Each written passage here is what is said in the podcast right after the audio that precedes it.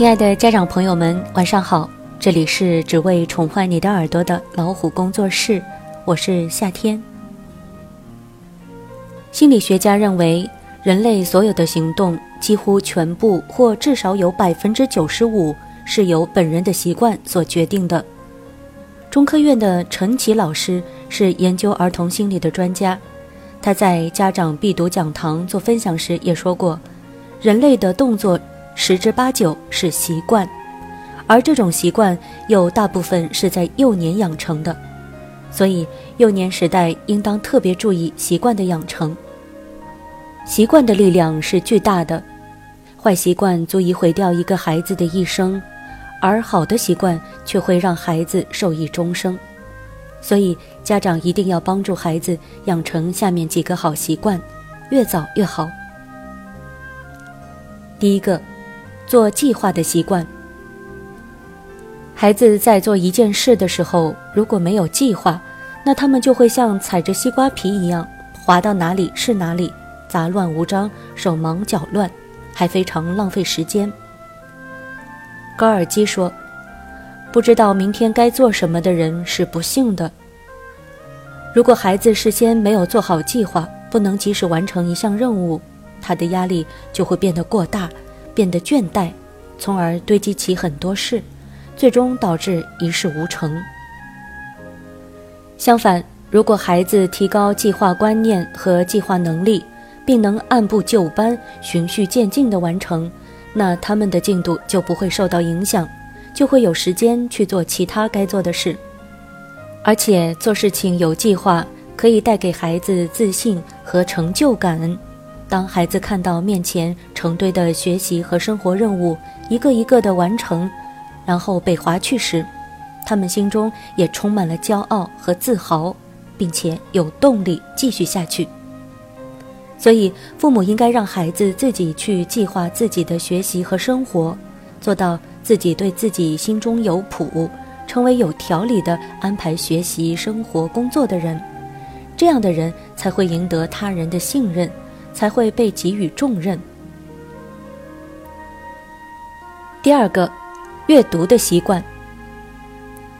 阅读的重要性，就近点从应试的角度看，阅读能够帮助孩子的语文学习打下坚实的基础，培养一种文字逻辑性，积累素材，写出好的文章，甚至还能帮助孩子更好的理解数学题。从长远看。阅读可以说决定孩子这一生的精神世界是贫瘠还是丰厚，甚至能够改变一个人的命运。所以，阅读应该等同于吃饭睡觉一样，成为生活的一部分，成为一种习惯，而且是越早开始越好。这样，孩子的抵触心理越轻，越容易接受。家长最好在家里设置一块读书区域。里面摆满了书，并放在孩子触手可及的地方，这样方便孩子随时翻阅。平时父母可以多带着孩子逛逛图书馆，多多熏陶他们。当孩子表现得没那么喜欢阅读时，父母也不要将不爱阅读的标签贴到自己孩子身上，而是要耐心地去寻找方法，积极地鼓励孩子，帮助孩子找到乐趣和方法。第三个，自我反思的习惯。智者千虑必有一失，我们要让孩子知道，每个人都会犯错，在生活中做错事，在学习中做错题是常有的事。重点是如何承认、直面错误，并努力改正，下不为例，而不是为了顾全面子，明知犯错却还一味坚持，一错再错。因此，学会反思，从某种程度上讲，就等于走了捷径，因为下次就不会再走许多弯路了。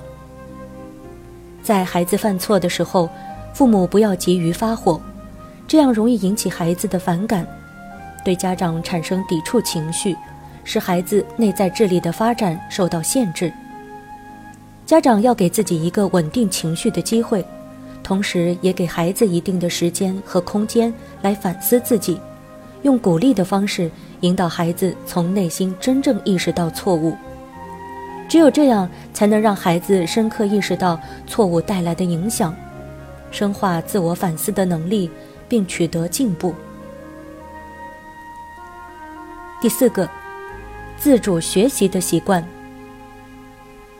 听说过这么一句话：未来社会的文盲不是不识字的人，而是不会自主学习的人。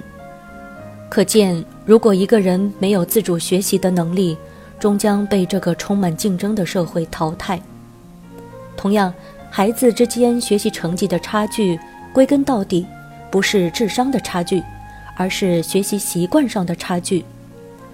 在自主学习方面，那些成绩优秀的学生，很明显比他人更胜一筹。所以，家长要从小帮助孩子培养自主学习的习惯。首先，家长要做好榜样。孩子都是具有非常强的模仿能力的，家长的一举一动都会影响自己的孩子，所以想要孩子养成一个良好的学习习惯，做家长的就要自己给孩子做出榜样来。其次，孩子对学习没有一个准确的概念，并不明白学习带给他们的深远意义，做家长的就要引导孩子对学习产生兴趣。兴趣是最好的老师，孩子一旦对学习产生了兴趣，就会自己主动的去学习。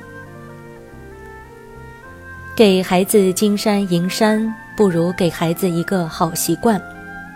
作为父母，如果我们留给孩子的只是一些消耗性的财富，是不可靠的。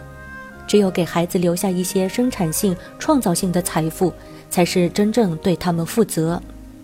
在孩子的幼年时期，让孩子养成一些好习惯，对他的成长甚至一生都会产生重要作用。